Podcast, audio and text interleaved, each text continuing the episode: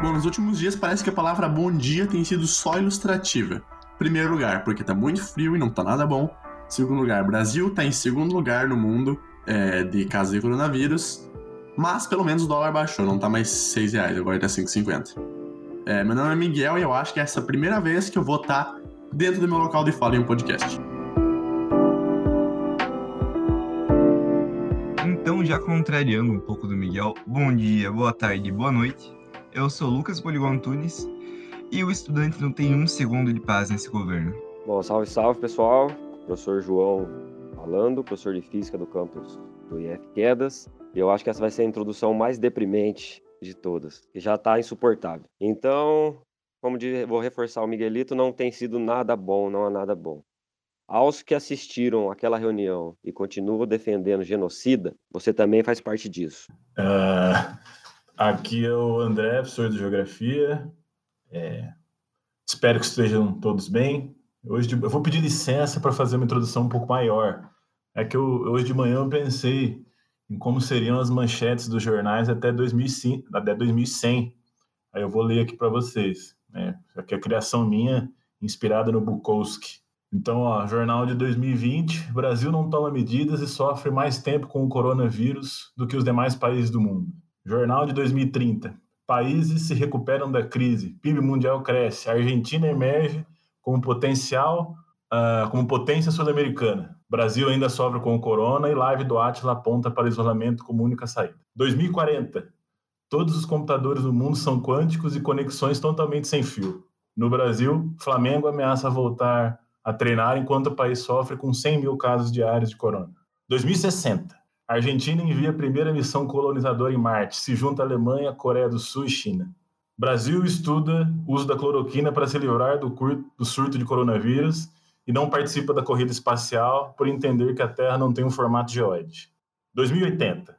Uruguai anexa a região sul do Brasil. População armada não foi suficiente para defender o território. Ainda se discute a realização do Enem no Brasil.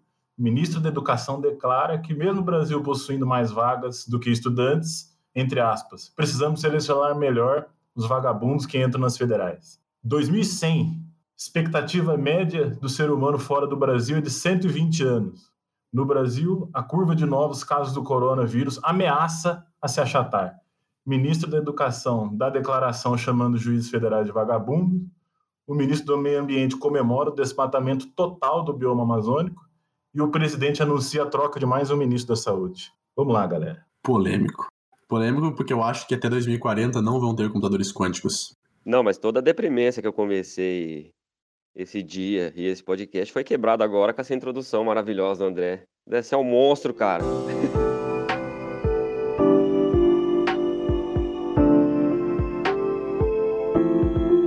Então, como eu disse no início do episódio, é, esse vai ser um dos poucos podcasts que eu já gravei que eu vou estar no meu local de fala, porque o tema é sobre aula online Bom, tô no meu local de fala porque eu sou um aluno, então pelo menos eu acho que sobre isso eu posso falar. E é isso, a gente vai discutir sobre o IAD e esses momentos que a gente está vivendo agora, onde vários alunos de vários estados estão sendo obrigados a ficar em casa com o celular, que a bateria dura apenas duas horas, estudando e fazendo dezenas de tarefas. Tá, bom, então para a gente entender um pouco desse universo da educação, né? É... Depois a gente mais para frente a gente vai discutir a questão do Enem, se cancela ou não, se bom, foi adiado por 60 dias, mas a gente vai conversar com mais, é, mais detalhe, né?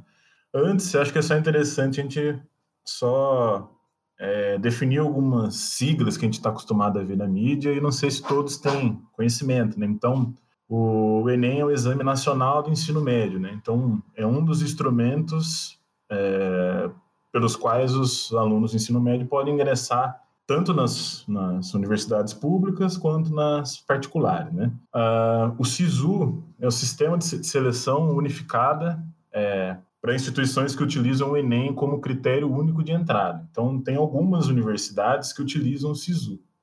Por exemplo, a Unioeste, né, que é a Universidade do Oeste do Paraná, usa 50% das suas vagas, são destinadas via SISU, que usa, por sua vez, o, a nota do Enem. A, USP, Universidade de São Paulo, usa o SISU também. A UFPR, Federal do Paraná, também usa o SISU, é, junto com o vestibular. Tá? Então, a, UF, a UFPR usa vestibular e SISU, Unieste, Unioeste usa SISU e vestibular. Tá? Então, só para a gente entender a diferença. E tem muito se falado também desses programas né, de financiamento. Então, o ProUni é o programa Universidade para Todos. Então, é, você se candidata lá a uma bolsa de estudos. E o FIES é o Fundo de Financiamento Estudantil. Então, ele financia mensalidades em faculdades particulares. Tá? É, então, só para a gente ter uma, uma ideia de como funciona o acesso ao ensino superior. Né? Então, em geral, um, as universidades públicas têm caminhado para usar vestibular e Enem. A Unicamp, né, a Universidade Estadual de Campinas, ela utiliza a nota do Enem, do Enem no vestibular. Tá? Então, tem lá uma, uma parte da tua nota no vestibular que é influenciada pelo Enem. Eu, quando fiz, não sei o João, professor João, como foi. Eu, quando fiz FUVEST, uma parte da minha nota também tinha um fatorzinho que aumentava, no meu caso aumentava, né? A, a minha nota final da FUVEST. Então, é um caminho que o Brasil tem seguido é, para poder tentar é, universal, universalizar o acesso, fora o, todo o programa de cotas, né? Então, nesse sentido, é interessante a gente pensar nessas, nessas formas de acesso, porque nós estamos há quase me ajudem aí, mais de 60 dias sem aulas presenciais. E aí seria um ponto interessante a gente pensar até que ponto quem está sendo prejudicado, é, não, obviamente não é um ano normal, como é que a gente promove vestibular, Enem, sendo que boa parte, é, boa parte não, né? Todos os alunos é, estão 60, 65 dias sem aulas, mas a gente sabe que existe uma parcela dos alunos que são muito mais ah, prejudicadas num momento como esse, né? Então, a gente mantém o Enem, não, tem, não mantém uh, os cursinhos e as escolas particulares continuam na sua máquina ali de produzir é, estatística, né? Então, tá tendo online, tá tendo simulado online, mas os demais? E aqueles que não têm acesso? E aqueles que já vêm de um histórico de, de é, de vulnerabilidade, né? A gente faz o Enem do mesmo jeito e privilegia ainda mais uma determinada classe. Não sei nem se eu posso chamar de classe, né? Mas um determinado segmento da sociedade. Então, acho que essas coisas a gente podia, a partir de agora, é, começar a pensar mais. Bom, a gente pode ver até na, na fala burra do ministro, né, de que o Enem existe unicamente para selecionar os melhores, então, o auge da ideia meritocrática na educação, só que isso é, em essência, errado, né? E uma ideia errada. Porque o Enem surge em 98, né? 99, primeiro ano foi 98.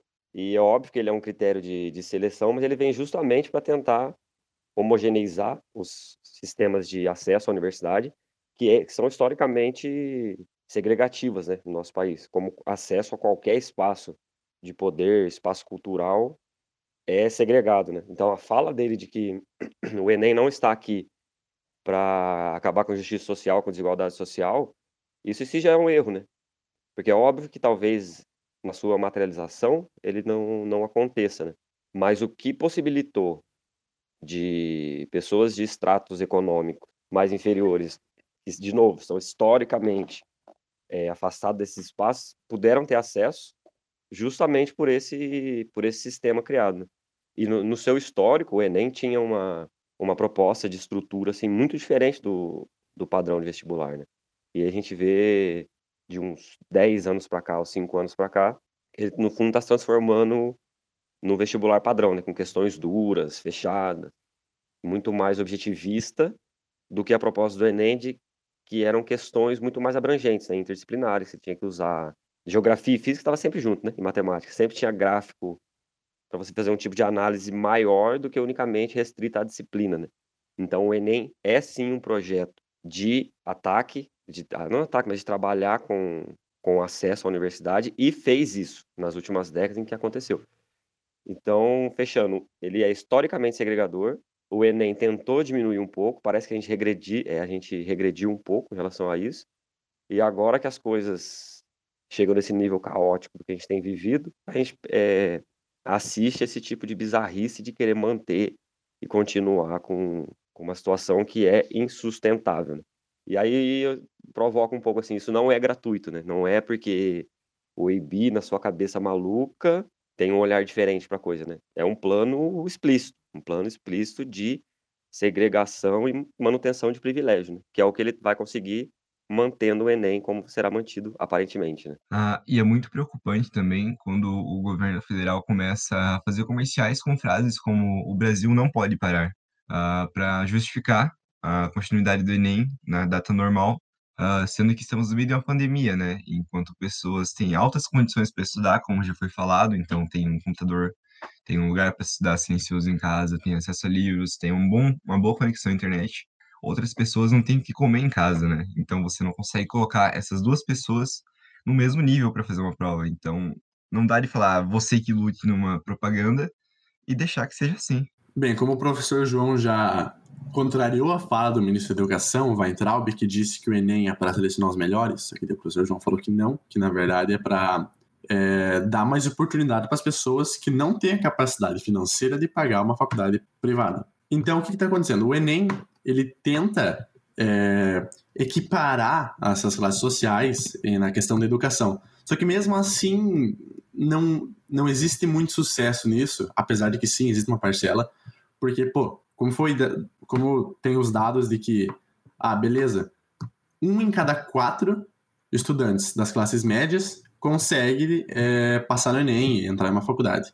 Só que das classes baixas é um em cada 600. É, o, o que dá a entender é que parece que era um processo de eliminar a concorrência que já era, já era muito difícil para determinados segmentos da sociedade. Né? Então, ainda assim, com toda essa dificuldade, ainda tinha uma concorrência.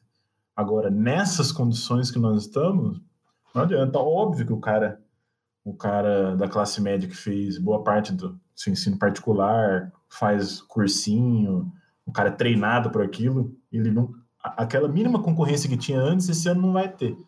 Depois a gente dá os dados, né, do, do número de, de, inscritos que diminuiu bastante. Então, e eu acho que o que você falou, acho que o que o João falou é muito verdade. Acho que até a prova do Enem tem tem mudado é, nesse sentido, né? Eu lembro que quando eu fiz minha vida inteira no ensino é, fundamental e médio em escola pública, né, dos quais a sétima e a oitava série foram inexistentes e boa parte do primeiro ano do ensino médio também. Eu conto o segundo e o terceiro. É, então, fatalmente, eu precisei ir para um cursinho, é, ia de bike para o cursinho boa parte do tempo. E eu lembro que quando a gente ia, ia resolver a questão do, do Enem, boa parte dos professores falavam, ah, não, no Enem vamos pular, que é fácil. Que eu no Enem não tava nessa, no, no jeito que é o vestibular, aquele mais duro, mais hard, né? O Enem era essa questão muito mais interdisciplinar, então a galera falava de um jeito pejorativo de chamar as questões do Enem de fácil. É, assim como o vestibular da Unicamp, da primeira fase, que era uma questão mais interdisciplinar, mais aberta, também era chamada de fácil. A galera queria aquela coisa maçante dos cursinhos, porque daí só passa quem tá no cursinho, né? Quem não pisa num cursinho esquece. E vale lembrar que a educação é para os alunos, né? Então tem todo esse contexto. E, inclusive, a fazer o Enem ser adiado se tornou alguma coisa para um núcleo ideológico do governo, se tornou uma coisa de comunista, que não tem que ser, tem que rolar, igual eu disse na propaganda, o Brasil não pode parar. E tanto que ele foi aprovado na, no Senado por 45 votos a 1, que foi desse núcleo ideológico do governo. Agora ele vai passar por mais dois níveis, e o último é o presidente. Então, o presidente ainda pode vetar isso.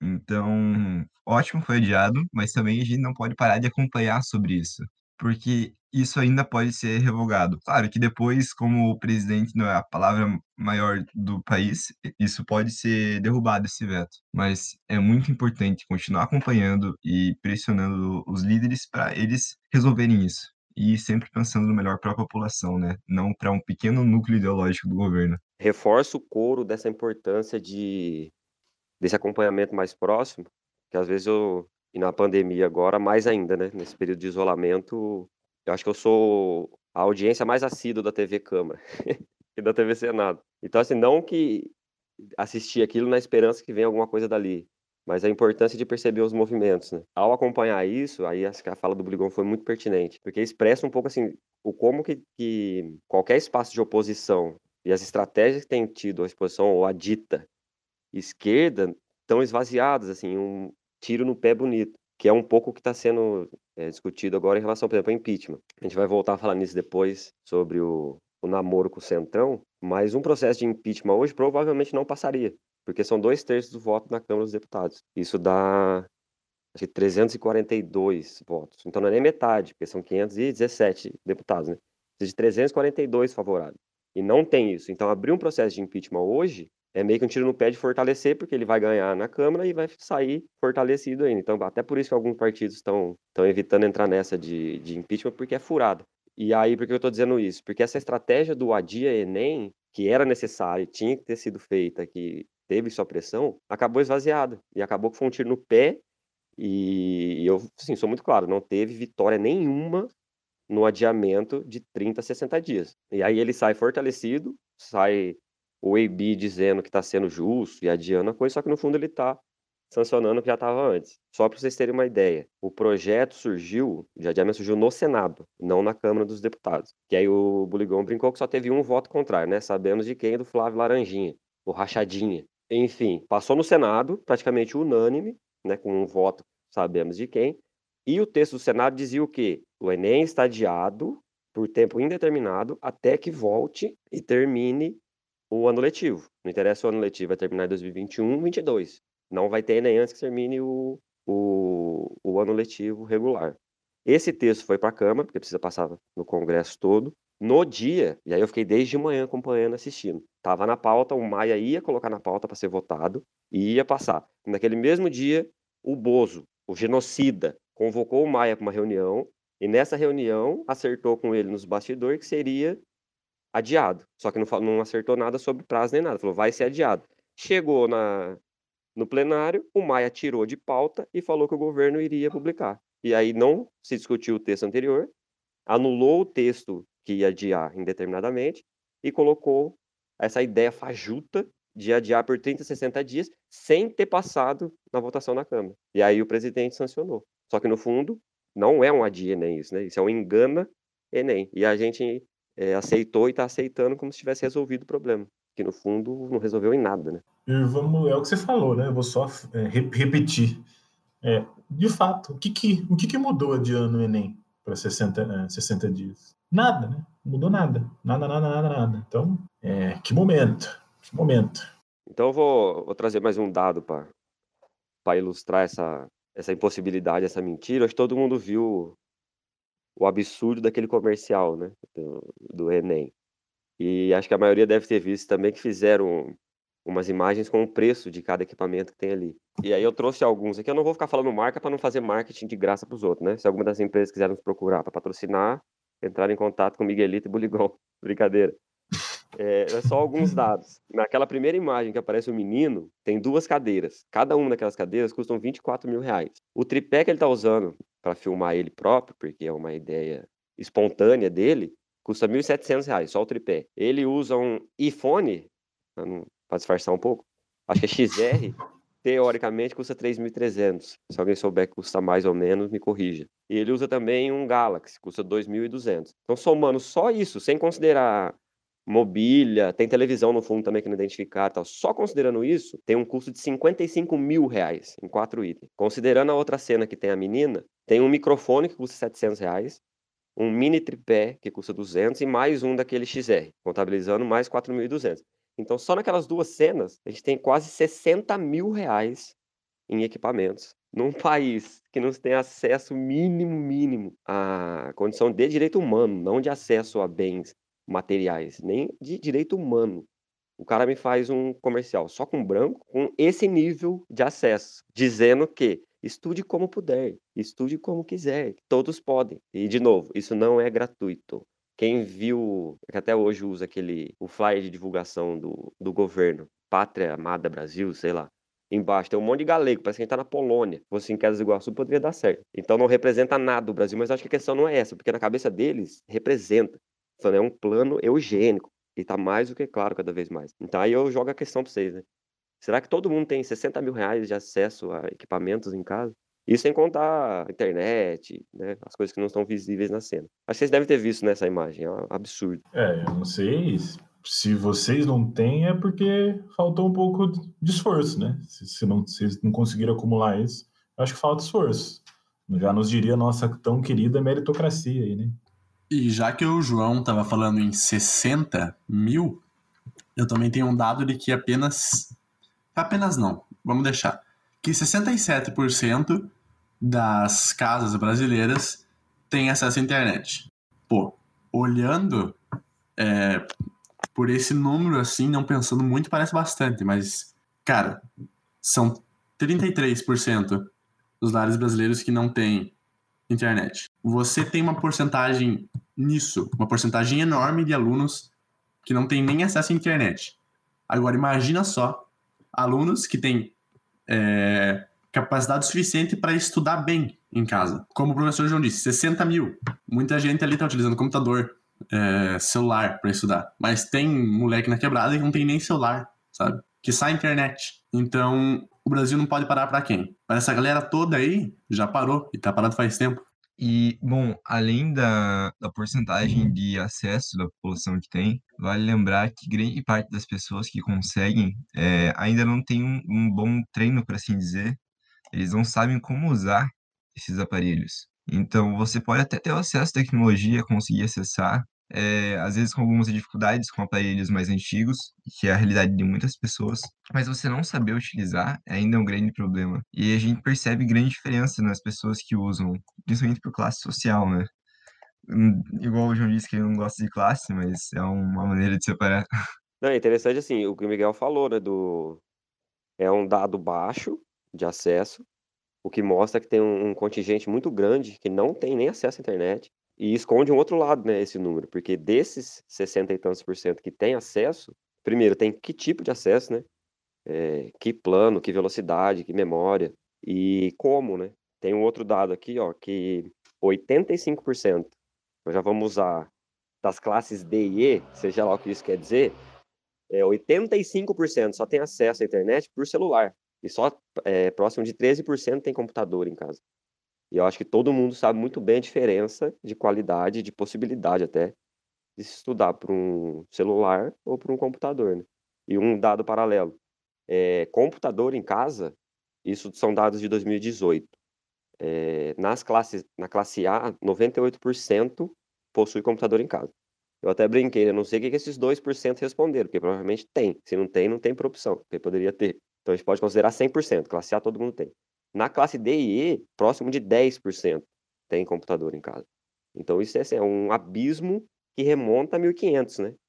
É toda a desigualdade brasileira retratada no acesso tecnológico. E o pior tá que essa diferença, essa desigualdade, ela é concentrada. Ah, eu não consegui encontrar os dados de acesso à internet nas regiões brasileiras, mas eu consegui encontrar o IDH. O IDH da região sul é de 0,831, sendo que o da região nordeste, que é o mais baixo do Brasil, é 0,603. Então, qual estado, quais estados, qual região você acha que tem mais alunos sem internet? Qual região você acha que tem mais alunos que não estão podendo estudar? Qual região você acha que vai ter mais aprovados no Enem? Muito obrigado por roubar a minha fala, viu, Miguel?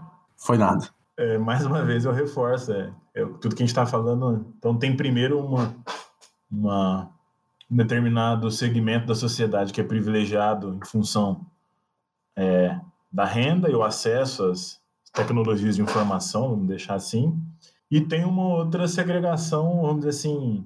Então, juntando essas duas coisas, a gente chama, a gente pode enxergar que há uma segregação socioespacial, né? Porque de um lado você tem aquelas pessoas que têm mais acesso às tecnologias da informação e comunicação por ter mais renda, e dentro do Brasil você tem uma diferença absurda entre alguns estados, né? Se a gente for pegar o acesso que São Paulo tem, é um. Se a gente for pegar o acesso que Maranhão tem, é outro.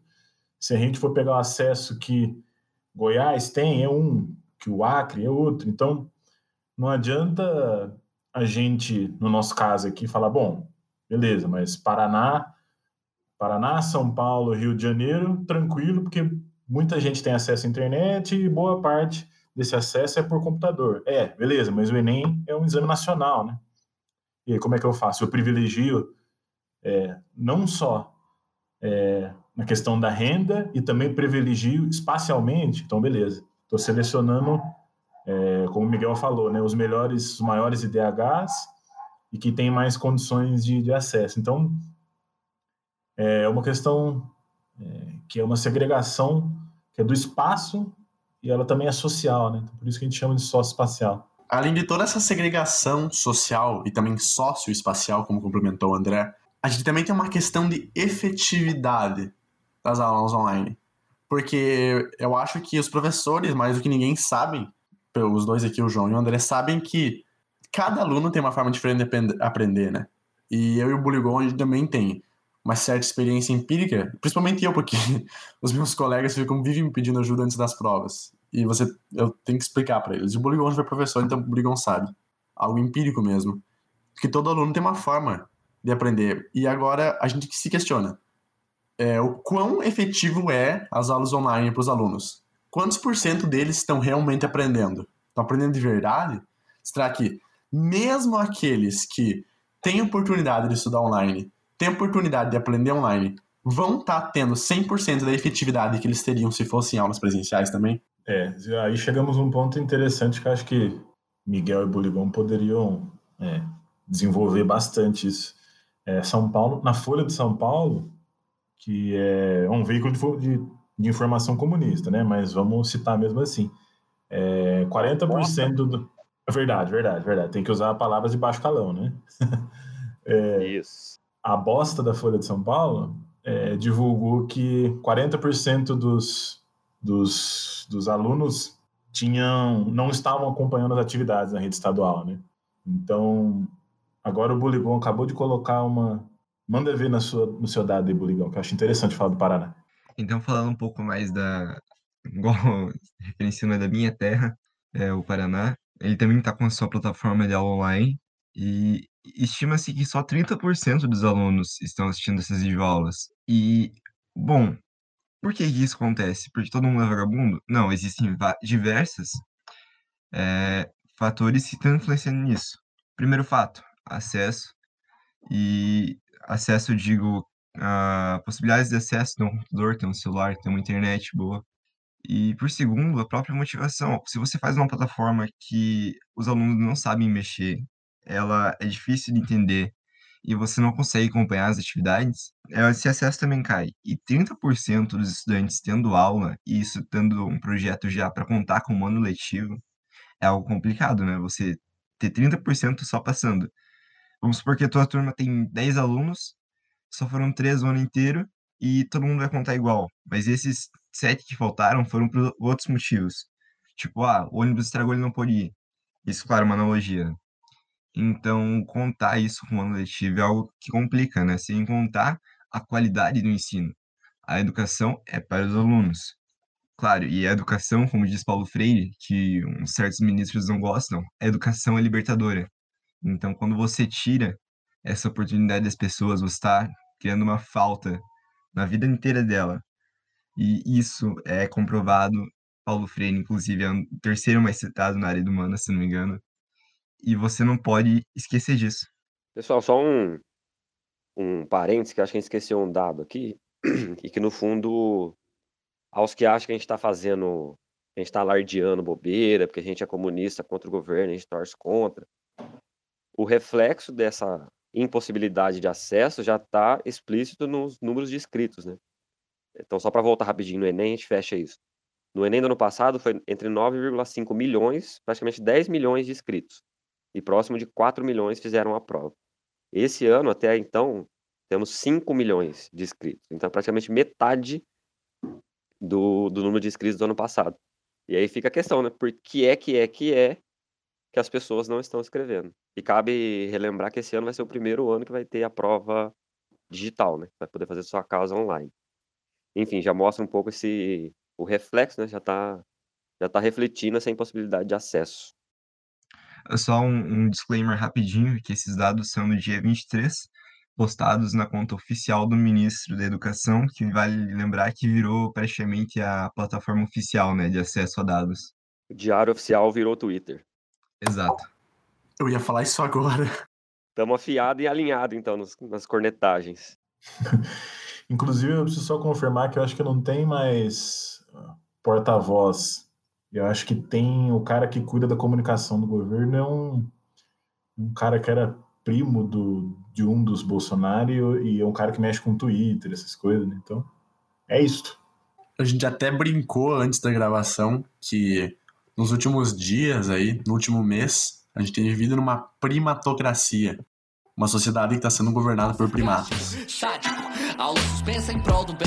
Aula online é pra quem pode. Na quebrada tem aluno que nem internet tem. E o MEC cogitando a ideia de não cancelar o Enem. Aí eu pergunto, essa decisão favorece a quem? Então, mas voltando um pouco então a- ao tema que a gente estava, né, do, das atividades remotas ou não, para mim não sai da cabeça um pouco assim que a gente é a piada da banda do Titanic. A gente está vivendo uma situação impensável nos últimos 100 anos, pelo menos, e o nível da discussão, né? E, e, de novo, repito, quem viu o que foi aquela reunião, eu acho que está mais do que claro, né? Teve um, um- grupo de pesquisa que fez contagem de termos, quantas vezes repete os termos, né? E coronavírus, morte, qualquer coisa que relacionada ao tratamento do momento que a gente está vivendo, é ou é zero ou é um, quando apareceu. Na fala do, do genocida do presidente não apareceu nenhuma. Agora os palavrões apareceram um, um monte, né? Um monte. Então, no fundo, a gente está aqui fazendo o papel da banda do Enem, eh, fingindo, né? Fazendo de conta que ensina, os alunos fazem de conta que aprende e o ano letivo termina eh, hipocritamente bem sucedido, né? Nas ideias dele. E aí eu acho legal até voltando com o Miguel estava falando do local de fala, que vocês compartilhassem um pouco assim como que está sendo de sensação mesmo, né? O que que vocês têm pensado, o que está passando na cabeça, como é que tem sido esse momento para vocês enquanto aluno, né? Nesse momento tão específico. Bom, em primeiro lugar, vou falar isso pela terceira vez por causa de erros de gravação. É, eu sou branco, sou sulista e sou de classe média. Então, oportunidade para mim não falta.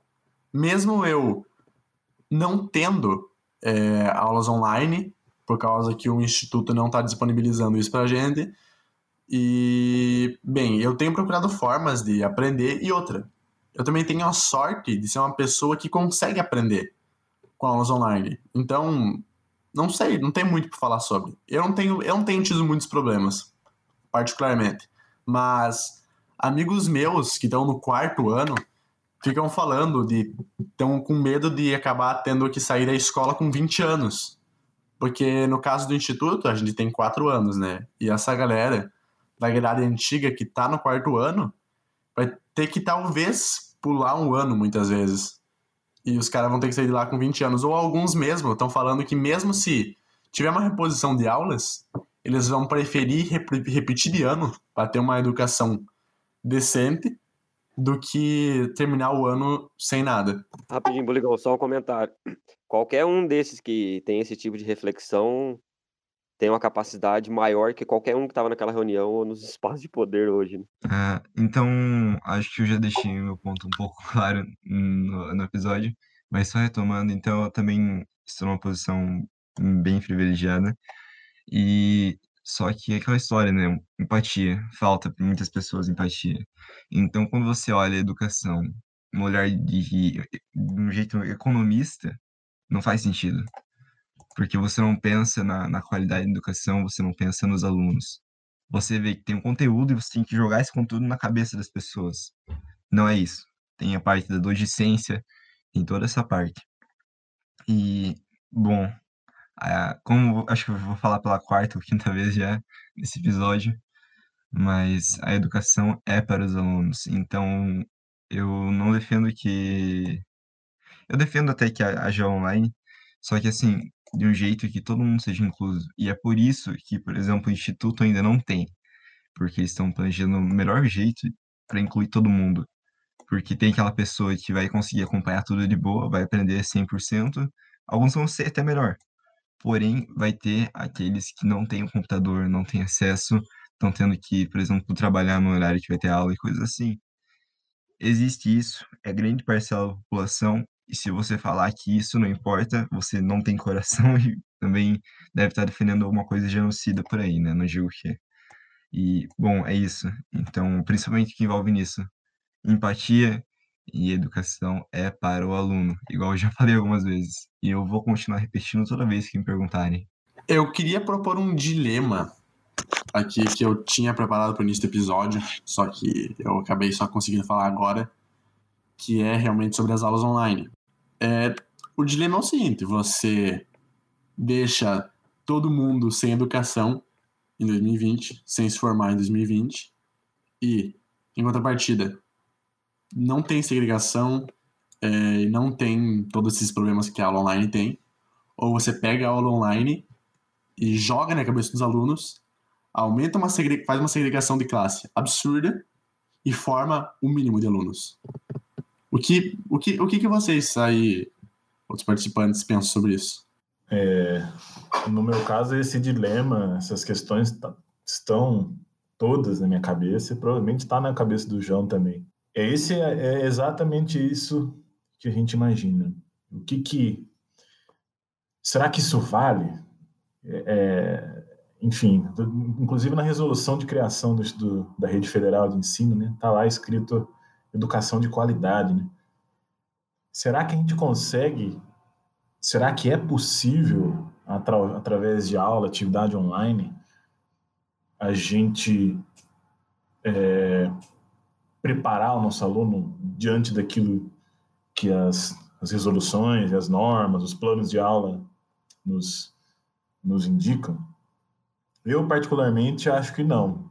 Eu acho que é, fica muito complicado para nós, professores, cobrar alguma coisa nesse sentido, porque também vai dar a gente cobrando e a gente é, aderindo a isso, de alguma forma a gente vai estar tá privilegiando uma certa a, parcela da sociedade, dos alunos, e a gente vai simplesmente fechar os olhos para o que está acontecendo. Então, eu vou, eu, foi como o João falou, eu vou fingir que dou aula, vocês vão, os alunos vão fingir que aprendem, e vai chegar lá no fim, eu vou falar, ah, beleza, esses dois meses que eu dei de aula online contam como aula dada. E eu, sim, eu não sei qual que é a, na realidade sei, mas vou falar que não sei na posição do professor João, mas eu acho complicadíssimo você simplesmente esquecer que uma sala de aula é feita, como vocês bem falaram, né, principalmente o Burigon, uma sala de aula muito heterogênea, né? Então, tem um aluno que eu falei, ah, ele já sabe boa parte do conteúdo, faz uma pergunta extremamente pertinente, beleza. E tem aquele aluno que tem um tempo diferente de aprendizagem. Então, eu dei a aula inteira, eu vou ter que dar mais uma outra aula, uma revisão, e ele ainda vai precisar de um tempo para absorver. E no online? Como é que eu vou fazer isso? Como é que eu garanto que ele. Como é que eu avalio? Então, acho que são questões, no momento, complicadíssimas. E eu vejo uma pressa, uma pressa excessiva na sociedade de, de resolver essa questão. Eu acho que eu, eu vou muito para essa parte do, de rever o ano. Nós precisamos rever o ano. Não adianta a gente fingir que não está acontecendo nada. As, as principais é, expectativas aí de volta ao trabalho presencial, as mais otimistas dão conta de agosto, setembro. Nós vamos ter três meses. Depois de três meses a gente faz um Enem. Como é que a gente vai revisar todo esse conteúdo e depois é, classificar todo esse montante de alunos? Enfim, eu acho que a gente precisa começar a olhar para questões de calendário. É, vale a pena é, manter esse ano? Vale a pena? Eu acho que não. Tá? Mas precisamos olhar o quanto esse ano já está comprometido. É muito bom, Miguelito. Eu acho que esse dilema é o que tem permeado a nossa cabeça 24 horas por dia. Né? Inclusive as reuniões e debate, tudo gira em torno disso. Hein? E é, são tantas dimensões, né? É tanta coisa junta é, nesse problema que acho que é difícil ter uma, uma posição definida, né, de, de opção realmente. Desdobrando um pouco esse dilema, acho que parte disso também, assim, um dilema que me, tem me pegado muito, assim, é esse tratamento por dados, às vezes esconde muita coisa, né? Então, se, por exemplo, a gente chega à conclusão de que, sei lá, 96, 97% do corpo discente tem computador em casa e tem acesso. Então a gente está dizendo o quê? Que 3%, 4% não tem acesso. E aí a gente vai tratar isso, que eu até brinquei alguns dias atrás, como, como se fosse um ruído, né? É um dado minoritário, 3%, 4% não é nada. Só que esse 3%, 4% é aquela cabecinha que você via diariamente naquela sua relação pedagógica ou não, né? Só de, de, de convivência mesmo. Então a gente está fechando o olho e dizendo claramente para esses: vocês não têm condição, a gente sabe disso e a gente está tirando vocês da jogada. Em resumo, é isso, né? Em nome de responder, eu não sei a quê, né? Porque a gente não está resolvendo e fechando o olho para. Ah, mas é minoria. Por isso que eu digo que é um dilema. A gente tem que prejudicar, então, a maioria em nome de alguns que não tem. E aí, o outro lado, é justo que a gente exclua claramente esses em nome que é minoria, em nome dos outros, né? E acho que esse ponto que o André ressaltou, assim, por a gente estar numa instituição federal, é, querendo ou não, a gente está numa bolha de, de qualidade educacional. Você pode pegar qualquer índice de PISA, de Enem, tá acima, inclusive, de escolas militares, que é muito mais cara e muito menos eficiente, que é o plano do genocida de militarizar tudo. Então, o Instituto Federal, dado toda a proposta muito mais ampla, se esvazia, né? Porque todo o espaço, o estofo que tem em torno do Instituto, a própria ideia né, da educação unilateral, dessa educação do ser humano como um todo, que pode se entender e ler o mundo, se esvazia. Os espaços de atendimento, de monitoria, de participação em projeto, tudo isso se esvazia por uma, acho que até o Buligon falou acho muito bem, por uma ideia economicista de educação. Eu preciso reproduzir conteúdo, conteúdo que está no PPP, no PPC, no plano de aula, e até o final do ano eu tenho que fazer porque tem que formar. Né? Em nome do quê? Então acho que é um dilema perfeito que ajuda a pensar, mas difícil de, de, é, de difícil resolução, né? infelizmente. É também é importante dessa questão pensar lá dos professores, né? A gente está tratando bastante sobre os estudantes, mas quando você pega uma plataforma online e joga ela na mão dos professores sem, dar, sem ter dado nenhum curso prévio e basicamente sem nenhuma explicação, e fala, ó, vocês deram a vida inteira aula em tal modelo e agora vocês vão ter que ver outra pessoa dando aula e só corrigir, corrigir os exercícios. E a partir disso, vocês vão ter que fazer a avaliação dos alunos. Isso é algo muito complicado. Quem já, já teve alguma experiência dando aula ou assim, sabe que grande parte da aula é feita com base nas dificuldades dos alunos. Então, ah, eu passei tal conteúdo, os alunos não pegaram ele, eu vou ter que revisar. No EAD não tem isso. A aula tá lá, você vai seguir, vai ter isso. Acho que já foi até retratado isso. É, mas, por exemplo, no Instituto Federal tem as monitorias. Isso é algo muito presente. O Miguel é o monitor, eu sou monitor. E a gente pega as dificuldades dos alunos que vão lá atrás dessas monitorias, que é mais um auxílio quando a gente está tendo aula presencial, que tem monitoria, atendimento e tudo isso. A gente pega as principais dificuldades dos alunos e passa para os professores. Tendo EAD, isso acaba. Então, é uma grande falta que vai ter na educação tendo EAD. Então, tem que ser algo muito, muito bem pensado para ser aplicado. Não adianta só fingir que está acontecendo algo maravilhoso, a famosa lei para inglês ver, né? Que já é uma frase que está virando comum no Brasil, mesmo que eu não goste dela, e continuar assim. Então tem que ser algo muito bem pensado, igual eu acabei falando. Parênteses de novo, rapidinho. É legal essa expressão, né, pro, pro inglês ver, porque de novo remonta como a gente está nos mesmos processos de 400 anos atrás. Porque essa frase surge justamente quando a metrópole portuguesa, né, e o, os tupiniquins começam a tentar se desvencilhar do passado escravocrata, que foi o último país a abrir mão da coisa, e fingir que era um país igualitário e livre perante as forças econômicas dominando aquele período, que era a Inglaterra. Né? Então daí que vem a coisa do, da inglês ver, que a gente reproduz até hoje.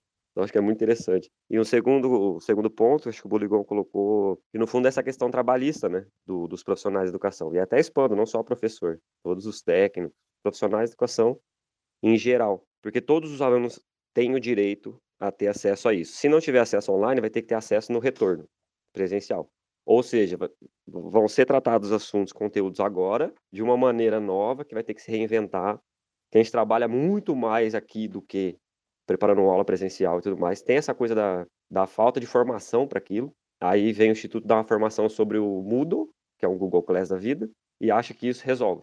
E aí depois vai ter o trabalho dobrado, né, a dupla jornada, de também dá acesso aos alunos que perderam isso. Então, além de tudo, tem esse componente trabalhista que é estrangular um pouco mais ainda o que já é apertado, né? Pra vocês terem uma ideia, independente de quantas aulas a gente tem, a gente tem quatro aulas, horas, quatro horas por semana para preparar. Com esse contexto agora de ensino de distância, com quatro horas você não faz nada. Ainda mais se tiver uma carga horária recheada com bastante aula, né? É impossível e é estrangular mais ainda esses profissionais. É isso que o João falou, não caiam nessa de que o professor não está trabalhando esse a minha mãe, por exemplo, é professora e a carga horária de trabalho tem sido gigantesca.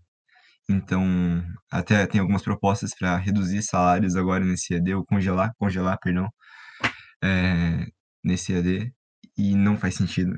É, tipo, professores estão trabalhando demais. Eu tenho meu orientador dos projetos, por exemplo, o Jorg Log, que eu já citei no podcast passado, e eu preciso falar com ele, mas ele sempre está ocupado, ele está trabalhando demais.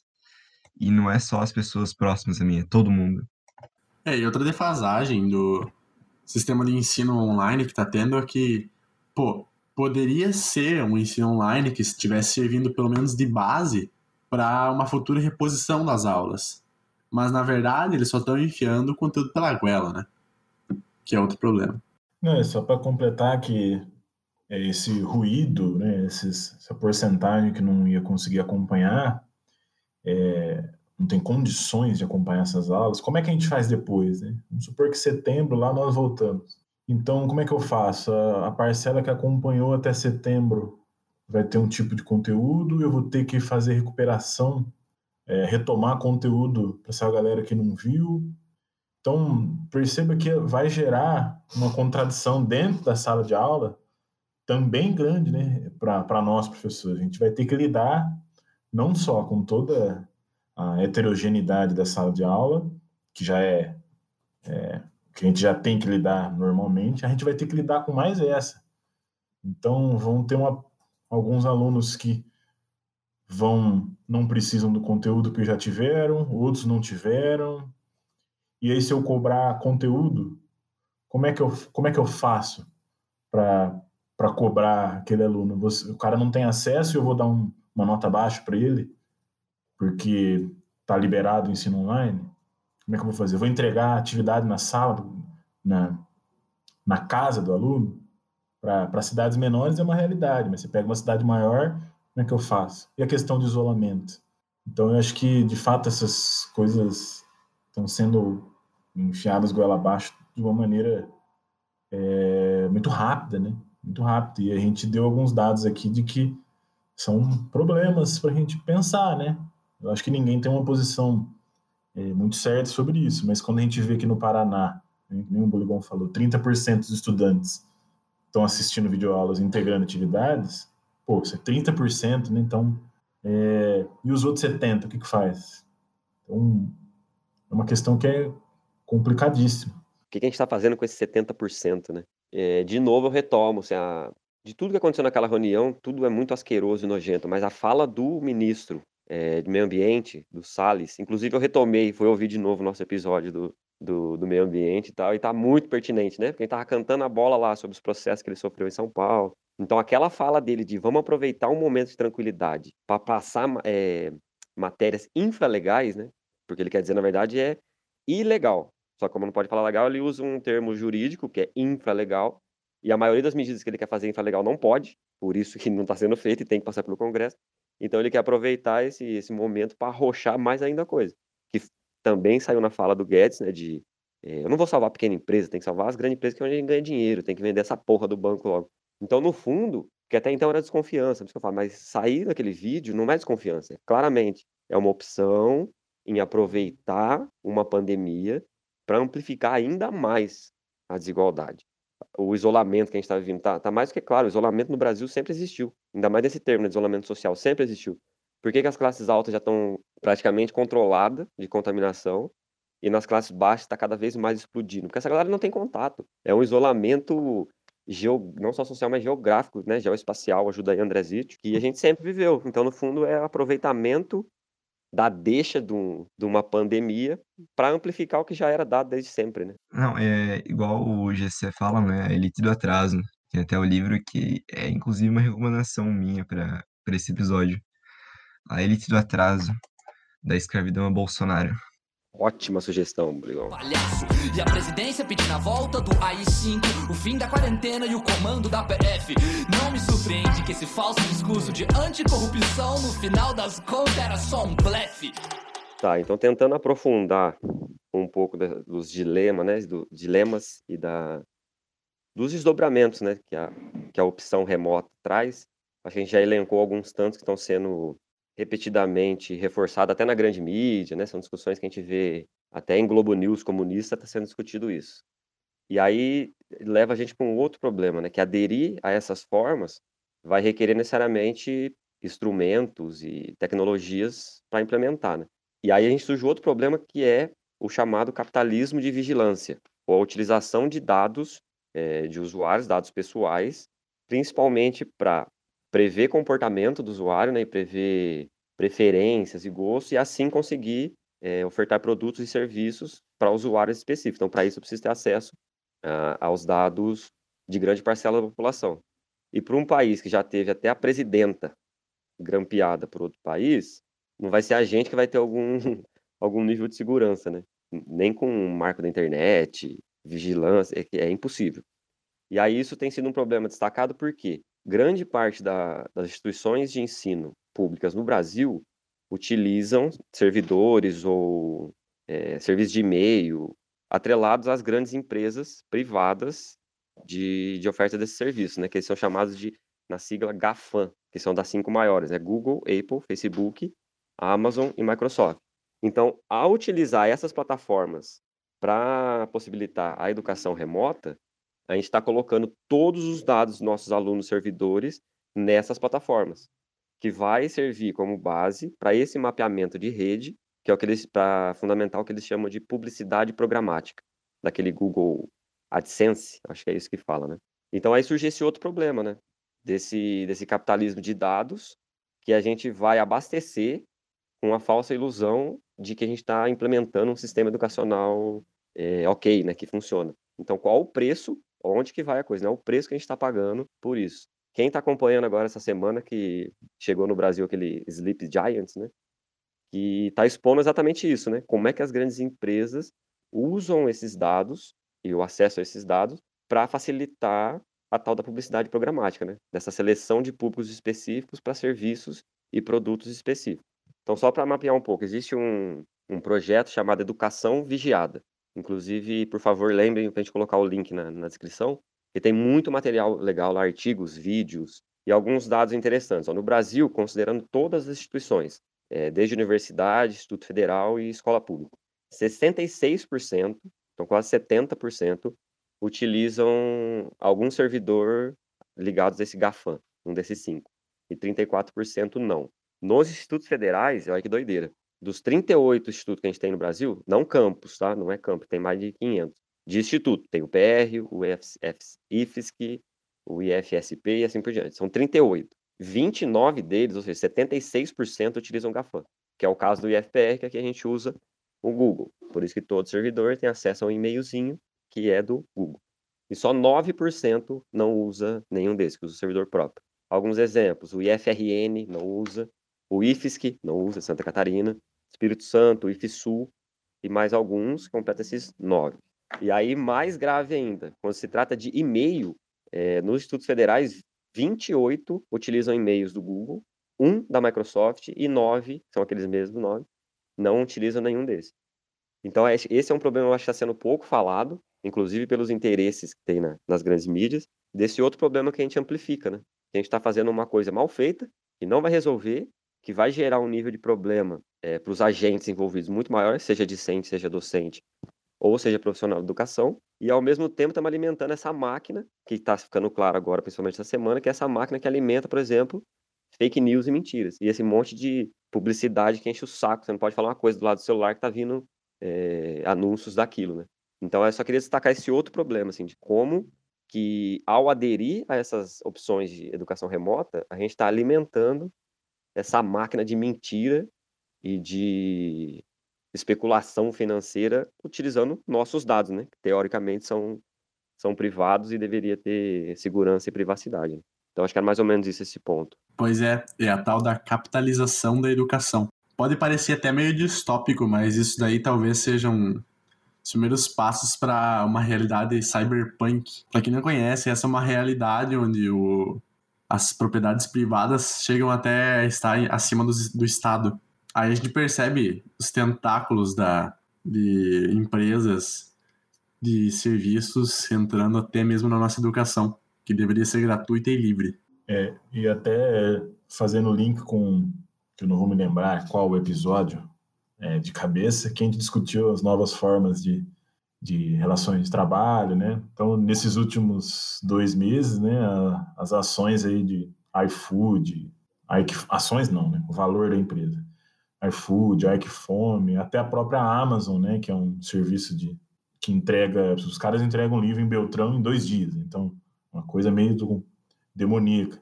Então, todas essas empresas estão é, aproveitando para, de fato, aí, aumentar os seus tentáculos. Né? Eu imagino que com o Google é, esteja na mesma medida. E quando eu falo que o iFood aumenta o seu valor empresarial, eu não estou falando do cara que vem entregar o seu rango na sua casa, estou falando de uma, uma pequena parcela ali que, de, que detém o controle acionário da empresa. Né? Então, acho que é uma discussão bem pertinente. É, e eu adicionaria isso algumas outras coisas, né? Quando a gente pensa em aula, para mim, eu acho que aula, aula online, marcar uma hora, o professor entra lá nove horas, todos os alunos entram também. Isso eu acho a coisa mais bizonha do mundo e eh, ainda sem condições. Agora, quando a gente fala de material, atividades não presenciais, é, também eu fico pensando na questão do, da exposição também do não só do professor como dos alunos, né, mas mais do professor que está colocando aquele material, está colocando às vezes o seu é, o seu rosto.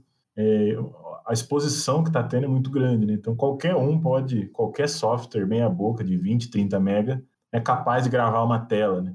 Então, isso abre precedente para uma série, principalmente professores que têm, são um pouco mais críticos quando quando estão dando aula, né? O que, que garante que aquele conteúdo ali não vai ser tirado do contexto e jogado numa plataforma como o YouTube, né? O que, que garante que uma fala de algum aluno, uma imagem de algum aluno também não vai ser exposta, né? Então são questões que a gente não pensava antes e que eu acho que são totalmente pertinentes agora, né? Quer dizer, assim, antes meio que já se pensava, né? Não querendo atacar o professor André, mas porque a gente via, teve uma época aí onde a galera tava colocando vídeo de professor dando aula na internet, falando que era doutrinação que era o comunismo, falando sobre escola sem partido e etc. Nesse contexto, eu só consigo imaginar caos, sabe? Tratando-se desse tipo de, de capitalização. É, não, perfeito. É, já, já acontecia isso, e acho que só no sentido agora de potencializar, né? Que eu quis dizer. Então, vamos supor que o João lá está fazendo, desenvolvendo lá uma, uma questão com movimento retilíneo uniforme, e ele vai lá e erra uma, uma conta, alguma coisa. o Marx. É, misturando Marx com o movimento retilíneo uniforme. E ele erra uma conta, erra alguma coisa. Lógico que estou dando um exemplo ali nosso que dificilmente aconteceria, né? A gente sabe que existem outros exemplos que, quando tirado do contexto, né?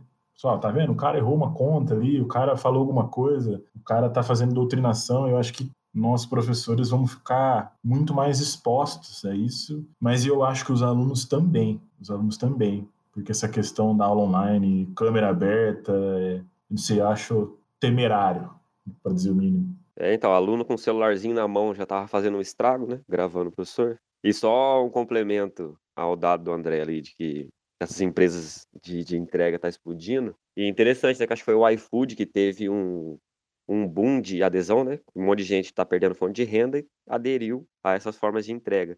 Ele baixou o valor pago por hora, porque já que agora eu tenho muito mais mão de obra, então eu vou baixar o preço que eu pago e assim eu aumento a mais-valia envolvida. Né? Assim, é o nível do absurdo de alguém pensar na situação que ele está vivendo, de garantir o mínimo de renda para alguém e ele vê que é a fala que está sendo recorrente, né? Aproveitar as oportunidades da crise. E aí baixou o valor para aproveitar essa maximação do lucro. Né? E só um outro dado que eu achei muito legal também que eu vi esses dias, para dar o crédito, foi na live daquele Eduardo Moreira, que ele tá fazendo uma live por dia, né? Sempre às 10 da manhã. Inclusive, sugiro muito que assistam, porque tem muita coisa boa. Inclusive, o GC sempre tá lá. E ele trouxe um dado de que das, os CEOs das maiores empresas do mundo, 15% desses CEOs têm traços de psicopatia. 15%, ou seja, quase um quinto dos CEOs têm traços de psicopatia. Eu acho que só assim para conseguir ter esse tipo de medida, né? De de adotar uma, uma posição dessa no período que a gente está vivendo. É bizarro, né? Só para finalizar de minha parte essa questão, é, você falou do que abaixou, então, pelo fato de ter muita gente se cadastrando, abaixou o valor pago, né?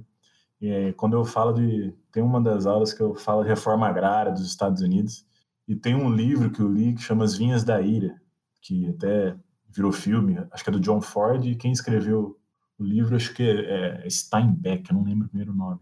Ele fala da, da reforma agrária americana e que a gente fala como uma reforma agrária que foi muito eficiente, tudo, mas os métodos talvez não sejam tão bonitos assim, né? Então, era mais ou menos algo desse tipo que acontecia, né? Tinha um cara, um grande, um grande fazendeiro anunciava que ele precisava de, de 500 trabalhadores pagando 2 dólares a hora. E aí mil pessoas se inscreviam. Então, quando ele via que mil pessoas se inscreviam, imediatamente ele já baixava para um dólar a hora. Então, fica quem quer. E, e, daí, aí você tinha a impressão de que, beleza, cara, são 500 empregos, né? Então, é de fato, a lei da oferta e da procura aí sempre funciona pro, pro mal, na maioria, na maioria das vezes, né? Pro bem, dificilmente. Então, vou jogar só mais um dado para tacar fogo nessa, nessas discussões. Eu não sei se vocês vão se lembrar, mas em 2015, a Dilma anunciou um, um projeto de que, que foi né, lançado o primeiro satélite brasileiro, que é o SGDC, Andrezão deve manjar, porque até hoje ele está em, tá em operação, né? Que é Satélite Geoestacionário de Defesa e Comunicação Estratégica. E o projeto inicial da Dilma era é, lançar esse satélite e garantir 100% de acesso à internet em todo o território brasileiro. E principalmente, que é, essa era a proposta, que todas as instituições de ensino teriam acesso à internet por, por meio desse, desse satélite. É, e o que aconteceu?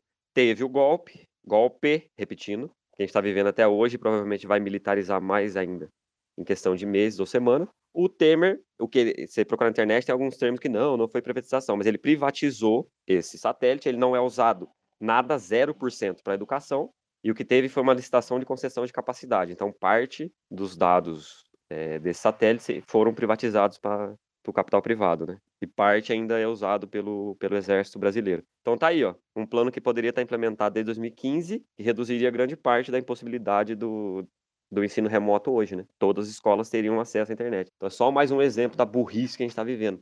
SUS, outra coisa, né? Cortou dinheiro do SUS, a PEC da lei do, do teste de gastos, 20 anos sem investimento em educação e saúde. Acho que explica todo o problema que a gente tem tido agora. Né? Você só utilizou o termo errado, tá? Não foi privatizado, foi feito um leilão, tá? E aí, as, as, por livre e espontânea vontade, as empresas foram lá e foram comprando. É, a, não lembro como que se chamou na época. Foram comprando, não era um pedaço, é alguma coisa com relação à capacidade do, do satélite. Enfim. É, concessão de capacidade. Exato. Maravilha.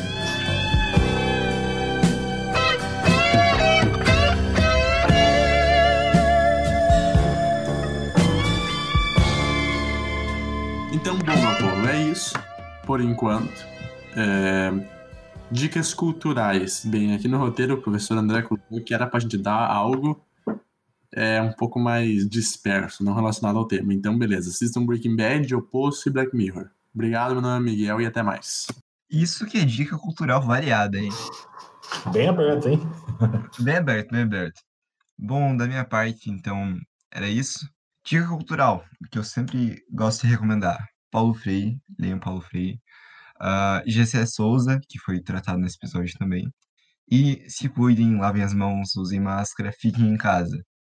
Então, obrigado, eu sou Lucas Burigo Antunes e tchau. Bom, de minha parte também eu odeio concordar com o professor João. Cada vez que eu tenho que fazer isso, realmente é, é uma tristeza para mim, é um sinal que eu perdi, uma batalha interior, mas eu tenho que concordar quando ele fala do canal do Eduardo Moreira, que eu acho que é bem interessante, porque o, ele fala de economia num aspecto diferente do que a gente está acostumado a, a, ouvir, né? aquela coisa mais liberal, aquela coisa mais é, do empreendedorismo. Ele, não sei, ele consegue abordar o aspecto econômico de um jeito muito mais, muito mais, vamos dizer, muito mais acadêmico, muito mais pé no chão do que essa onda que a gente está vivendo agora.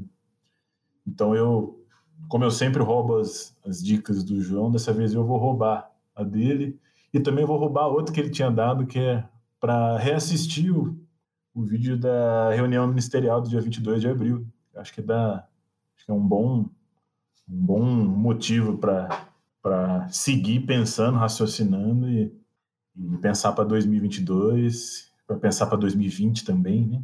Então é isso, galera. Um abraço para vocês, fiquem bem e seguimos firmes. É um caso de amor mal resolvido, André. Tá, então vou ir de também para finalização. Acho que esse episódio teve muito de, de vomitar para fora um pouco de, dos anseios que estão guardados aqui, então acho que espero que entendam, mas acho que a gente conseguiu ainda trazer alguns dados que ajudam a leitura do que a gente tem, que a gente está passando agora, né? É, eu não vou me aprofundar muito na, nas sugestões, só vou reforçar algumas outras, mas antes disso, desculpa que eu falei demais nesse episódio. Só um, um ponto que eu acho que vale um episódio só para isso, que é a questão do Fundeb que está rolando agora, né? É, o Fundeb, para quem não manja, é basicamente o que garante todo o funcionamento da educação pública, de merenda, transporte, acesso a, a materiais didáticos, materiais de consumo, tudo, tudo é por base do Fundeb, que é o Fundo de Manutenção e Desenvolvimento da Educação Básica, é interessante, o complemento, e de valorização dos, professor, dos profissionais da educação. Então, ele surge desde lá da década de 60, como Fundeb, que era só Fundo de Desenvolvimento da Educação Básica. No governo FHC, ele é substituído pelo Fundef, que era Educação Fundamental. E em 2006, 2007, durante os governos Lula, ele é ampliado para essa ideia de Fundo de Manutenção, Desenvolvimento e Valorização dos Profissionais. Então, é basicamente o fundo que mantém a educação pública no Brasil. A lei é a Lei 11.494, para quem tiver interesse, do ano de 2007. E aí, por essa lei, o Fundeb tinha vigência até o ano de 2020. Então, ele expira agora em 31 de dezembro desse ano. E aí está tendo um monte de discussão na Câmara e no Senado como que vai ser essa ampliação, né? O Fundeb é mantido pelos três poderes, então município, estado e União, os três contribuem com isso e forma esse, esse fundo. A União, pela lei atual, entra com 10% do, do valor total arrecadado. É, e as propostas que estão tendo até então era que ampliasse isso para 40%. O governo já sinalizou que não, e vai chegar no máximo a 15%. É, e aí o que é interessante, que isso gira em torno, o total é mais ou menos próximo de 170 bi, bilhões de dólares, que foi o valor do ano passado. É, o que cabe à União representa 60 bilhões. Então o Fundeb é, historicamente, um centro de interesse é, do chamado centrão, né? Do, do, das bancadas e do, dos partidos que tem esse alinhamento de sugar aonde pode. E onde mais se suga? Na educação, saúde e principalmente no, nos projetos de poços e água no Nordeste. E o nosso genocida, mais uma vez, que falou várias vezes durante a campanha, não em debate, porque debate ele correu sempre, mas nas suas coisas gravadas ele sempre falou que ele não jogaria, que não tem acordo. E aí é muito interessante que ele acabou de se vender inteiramente ao tal do Centrão. Ele já deu a diretoria dos postos artesanais do Nordeste, para nada mais nada menos que o PTB, isso, partido que é liderado pelo Roberto Jefferson, aquele que esses dias atrás estava com uma arma chamando a rua para matar comunistas. E a diretoria do Fundeb, por isso que eu estou falando do Fundeb, a diretoria das, de ações educacionais, quem é, que é quem implementa esses 60 bilhões, foi nomeado no dia 18 agora um chamado Garigan Amarante Pinto, que é do PL, nosso lindo Partido Liberal cujo líder é nada mais nada menos que Valdemar da Costa Neto, aquele mesmo condenado, preso no tal do mensalão, que era coisa do PT, bandido.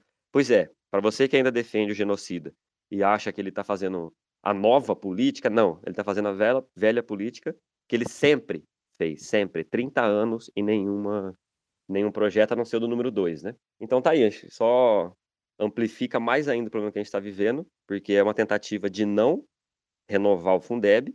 A tentativa da oposição é de implementar ele como item da Constituição, porque até então ele não está, ele está nas disposições temporárias e é, incluir na Constituição, né? Que fosse uma coisa permanente de investimento na educação básica. Então eles querem não fazer, na tentativa de fazer, querem reduzir o percentual de investimento e coloca ainda alguém é, enviado por Valdemar da Costa Neto, o filho do Lula. Então, parabéns, estamos indo muito bem e espero que a gente volte sobre esse tema e quem puder pesquise sobre esse tema. A gente está vendo uma das maiores facadas no, no caixa da educação pública, não só dos últimos anos, acho da, da história da educação. Né? Então, acho que é isso. Procurem sobre o Fundeb, procurem sobre a sujeira que está acontecendo. Como dica, só vou reforçar todas as dicas do Buligon, que ele matou a pau. Leiam Freire, que acho que o período é mais pertinente do que nunca. Leiam Gessé, acho que vale muito também. E vou deixar de novo o Educação Vigiada como, como sugestão. O link vai estar na descrição. Procurem, que é, é um problema grave que está surgindo nesses tempos de pós-verdade e pós-modernismo, que o André tanto gosta. Então procurem lá, educaçãovigiada.org, se eu não me engano. É um projeto bem legal. Tem bastante material para aprofundar isso. Ok? Espero que ajude todos e todas que ouvirem. Obrigado pela, pela companhia e vou tentar dizer fiquem bem, mas não ficaremos. Mas fiquem. Aquele abraço, crianças.